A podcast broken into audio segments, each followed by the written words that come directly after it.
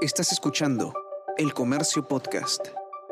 Hola, mi nombre es Bruno Ortiz y te doy la bienvenida a esta serie especial del Diario El Comercio que lleva como nombre Me Quedo en Casa. Se trata de un conjunto de podcasts utilitarios con los que buscamos ayudarte a resolver tus dudas más recurrentes relacionadas con este tiempo en el que debemos evitar, en la medida de lo posible, salir de nuestros hogares para frenar el avance del coronavirus. Este séptimo episodio es sobre las finanzas personales. El aislamiento social obligatorio nos combina a no salir a las calles por motivo de salud. Sin embargo, esto afecta directamente a la parte laboral, por consiguiente a la parte económica de las personas. Muchas personas llevan varios días sin poder salir a trabajar, algunos siguen contratados, otros han perdido el trabajo. Son muchas las situaciones que se vienen presentando en estos días. Sin duda se trata de tiempos complicados. Es por eso que hemos contactado a varios expertos para que nos den sus recomendaciones sobre cómo manejar de manera eficiente nuestras finanzas en este tiempo de no salir de casa. Pero empecemos por lo más importante. ¿Qué es lo primero que debemos tener en cuenta en una situación como esta? Para Jorge Carrillo Acosta, profesor de Pacífico Business School, hay dos cosas básicas. Una persona preocupada por sus finanzas personales, lo primero que tiene que entender es que este es un tema temporal y que lo mejor que puede hacer es cumplir la cuarentena para que esta no se extienda, ¿no? para evitar que, se extienda la cuarentena y por lo tanto se extiendan sus actividades, la para de actividades y esta, este freno de la dinámica económica. Y por otro lado, pensar hoy más que nunca en el ahorro, ¿no? la posibilidad de poder ahorrar de cara a los meses venideros que van a ser un poco críticos porque evidentemente va a materializar una crisis económica. Por su parte, el doctor Guillermo Bulanto, docente de la Facultad de Ciencias Económicas y Empresariales de la Universidad de Piura, considera que hay tres aspectos claves que se deben tener en cuenta. Bueno, esta es una situación complicada para las familias. Eh, lo primero que tienen que hacer es eh, tratar de reducir sus gastos. De hecho, ya se han reducido los gastos de transportes, por ejemplo, entretenimiento, entre otros. Segundo, verificar que sus ahorros les permitan vivir durante uno dos o tres meses, dependiendo de cuánto dure esta crisis. No hay que olvidarse que durante ese tiempo algunos, algunas familias tendrán ingresos, los que tienen sueldo fijo, y son los que más sufren en esta situación son los que tienen trabajo eventual o informales, o trabajos que no son fijos, que no dependen de un salario, que tienen ingresos variables. Un tercer tema es eh, tratar de renegociar o postergar los pagos que tienen que hacer para que sus cuentas puedan cuadrar. Jorge Ojeda Tino, profesor de la Facultad de Negocios de la UPC, recomienda hacer un presupuesto para tener una visión más clara de cómo enfrentaremos nuestro futuro cercano. Lo primero que tenemos que hacer es revisar rápidamente un análisis situacional, proyectando nuestros ingresos y egresos bajo un escenario probable. Esta proyección de ingresos y egresos nos dará ah, quizá como resultado un valor negativo o quizá un valor positivo. Significa que si los ingresos son mayores a los egresos tendremos un superávit, pero lo más probable es que al contrario, al revisar esto tengamos un déficit en nuestro presupuesto futuro. Y justamente este análisis nos va a permitir entender que a partir de esta situación debemos tomar acciones, debemos tomar decisiones para que en el futuro no tengamos problemas de liquidez. Quizás la preocupación más grande que tenemos varios tiene que ver con la fecha de vencimiento para el pago de los compromisos financieros más cercanos. ¿Qué es lo que podemos hacer? Lo peor que nos puede pasar es quedar con un mal antecedente en sistema financiero de no haber pagado una obligación. Hay que verificar, hay que renegociar con el banco estas deudas y estar seguros de que el banco ha aceptado esta postergación o que el mismo banco ha postergado las cobranzas, porque de otra manera podríamos, una vez superada esta situación, quedar en una mala posición financiera frente a estas entidades. Hay que estar muy seguros de que el banco va a aceptar nuestra postergación para poder estar más tranquilos. Por su parte, el profesor Ojeda recomienda optar en la medida de lo posible por el pago.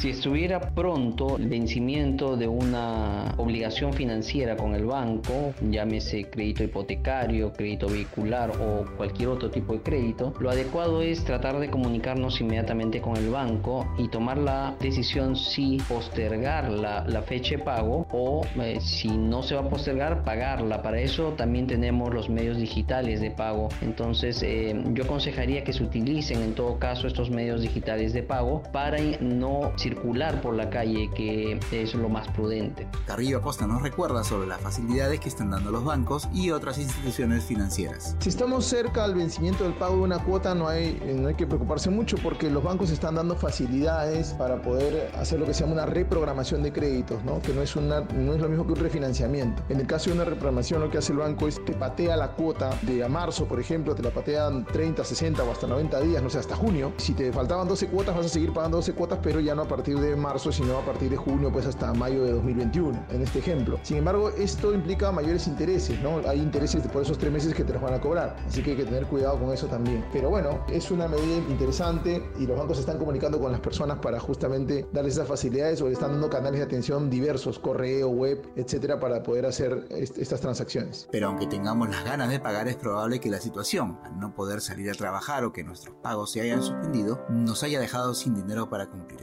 Entonces, ¿qué es lo que podemos hacer? Es complicado porque, como mencioné antes, si tienen ingresos fijos y la empresa les está pagando todavía este mes o el siguiente, aparentemente no habría problemas, pero si sus ingresos son variables y dependen del trabajo que ellos hagan incluso en el día a día, sí estarían en serios problemas. Y lo que tendrían que hacer es recurrir a sus ahorros, recurrir a préstamos y en el último caso recurrir a la venta de activos que ellos tengan, propiedades que puedan tener.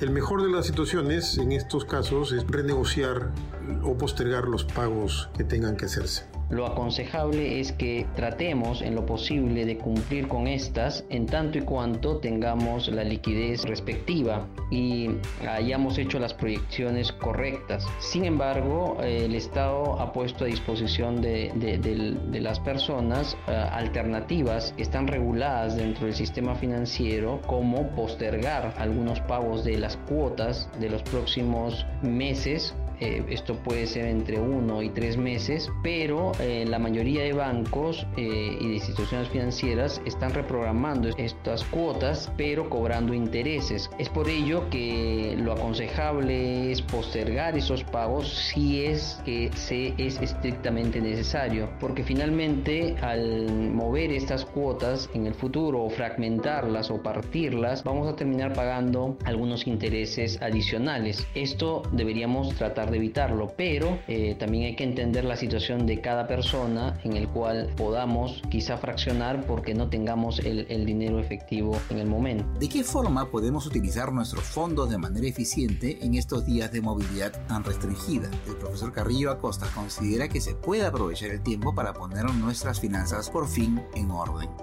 Siempre para poder optimizar los recursos, lo primero que se recomienda es hacer una especie de presupuesto. Y ahora que estamos en casa, de pronto es el momento ideal para poder definirlo, ¿no? Saber básicamente, bueno, cuánto gano, si tengo ingresos dependientes o independientes. Segundo, cuánto gasto. Lo más importante, en qué gasto. Y priorizar, pues, los gastos que estoy teniendo, ¿no? Una vez que tenga esa lista ordenada, de pronto lo recomendable es ver qué cosa puedo optimizar, ¿no? Por ejemplo, yo podría ahorrar energía eléctrica, ¿no? Apagando las luces de las habitaciones que nos están usando o desenchufando los electrodomésticos que no estamos utilizando. También podría ahorrar en las compras si, por ejemplo, comprando, en vez de comprar para el día a día, comprando para la semana o para 15 días, ¿no? Comprando en volumen puedo tener algún ahorro. O si voy al supermercado, a veces puedo comprar también lo que se llama marcas blancas, la marca del mismo supermercado que suele tener precios bastante accesibles y que muchas veces lo fabrica la misma empresa que, que maneja la marca tradicional. Entonces ver algunas opciones de ahorro, ¿no? Aprovechar de pronto también que se está cocinando en casa, eh, lo cual también es un ahorro versus comer en la calle. O sea, hay varias cosas que se pueden ir haciendo desde casa, ¿no? Por su parte, el profesor Dulanto considera que esta crisis puede ayudar mucho a aprender de economía en familia. Bueno, aquí en este caso yo creo que hay que sacar lo bueno de lo malo en lo que estamos. Esta crisis va a hacer que las familias se unan más, que conversen entre ellas, que dialoguen, que los padres recuperen el principio de autoridad que deben tener en el hogar y de manera afectiva entre ellos deben conversar sobre las, el tema de las compras familiares, cuáles es las prioridades que deben tener en estas compras, la distribución que debe hacerse de estas compras entre ellos y el manejo del dinero que en este caso debe estar en manos de los padres. Creo que por estas vías eh, las familias podrán encontrar nuevamente precisamente un camino para la unión y para la toma de decisiones de manera conjunta. A entender del profesor Ojeda, el mejor plan es ahorrar lo más que se pueda para enfrentar mejor lo que vendrá luego de la cuarentena. En este momento en que estamos en cuarentena, es claro que tenemos que realizar algunas compras, pero también es claro que en el momento que salgamos de la cuarentena es muy probable que la economía esté afectada y que por ello es necesario que todos estos días ahorremos lo que podamos. Es importante entender que al no tener movilización vamos a tener ahorros quizá importantes, los ahorros en transporte, ahorros en entretenimiento, ahorros que son fruto de no gastar en cosas eh, que normalmente gastamos cuando circulamos eventualmente por la calle y estos ahorros sí podrían ayudarnos a pasar un tiempo o a pasar el tiempo que viene luego de la cuarentena. Los tres expertos consultados nos dejan sus recomendaciones para que nuestras finanzas no se vean tan milladas durante este aislamiento social obligatorio. La principal recomendación es que sean prudentes en el consumo, quizás en algunos casos deban variar sus patrones de consumo. Familias que están acostumbradas a consumir ciertos productos deberían quizás consumir otros más baratos. En todo caso, esto debe ir amarrado con el tema de la postergación o renegociación de deudas, porque en estas dos vías los gastos se pueden disparar, entonces hay que controlar esto. Y por el lado de los ingresos es poco lo que se puede hacer ahora, estando en casa y sin la posibilidad de salir Quizá las personas que trabajan por online, en temas online, quizás puedan tener una mejor situación, pero el resto, por el lado del ingreso, creo que es poca la posibilidad que pueden hacer. La recomendación más importante que se le puede dar es que acatemos la cuarentena de manera consciente, porque eh, en la medida que podemos controlar la, propagación del virus, vamos a poder más temprano que tarde llegar a, a una situación normal. Tenemos que tener claro eso por un lado. Y por otro lado, aprovechar aprovechar el tiempo de pronto para capacitarnos, para poder planificar el año, para poder armar un presupuesto, como decíamos, para poder eh, llevar algún curso online de, de marketing, de herramientas tecnológicas, de manejo en redes sociales, de venta online, que ahora se está poniendo de moda. Ver la posibilidad de aprovechar este tiempo desde casa, cumpliendo siempre con la cuarentena. Esa sería la recomendación final. Finalmente, dos recomendaciones. Eh, la primera tiene que ver con los fondos de jubilación, las AFPs. Recordemos que esos fondos son de largo plazo y por ende nos interesa el rendimiento en el largo plazo. Ya ah, sucedió en el año 2008 que estos fondos tuvieron una caída en sus rentabilidades, pero nuevamente se recuperaron a, través de los años. Por ello, eh, no recomendaría tomar posiciones ah, arriesgadas de cambiarse fondo en este momento o liquidar el fondo. Y la segunda, la segunda recomendación tiene que ver con la prudencia. En este momento, como ya había mencionado antes, estamos frente a un momento extraordinario, muy difícil, que no se va a repetir en muchos años, espero. Y eh, frente a esto tenemos que tener la prudencia necesaria porque puede afectar la economía futura y podemos ser afectados. Entonces, prudencia frente a esto. Hasta aquí hemos llegado con Las Finanzas Personales, el séptimo episodio de la serie Me Quedo en Casa, un conjunto de podcasts producidos por el comercio para atender las dudas más recurrentes relacionadas con este tiempo en el que debemos evitar salir de nuestros hogares para así ayudar a frenar el avance del coronavirus. Mi nombre es Bruno Ortiz y nos escuchamos pronto. Esto fue Me Quedo en Casa.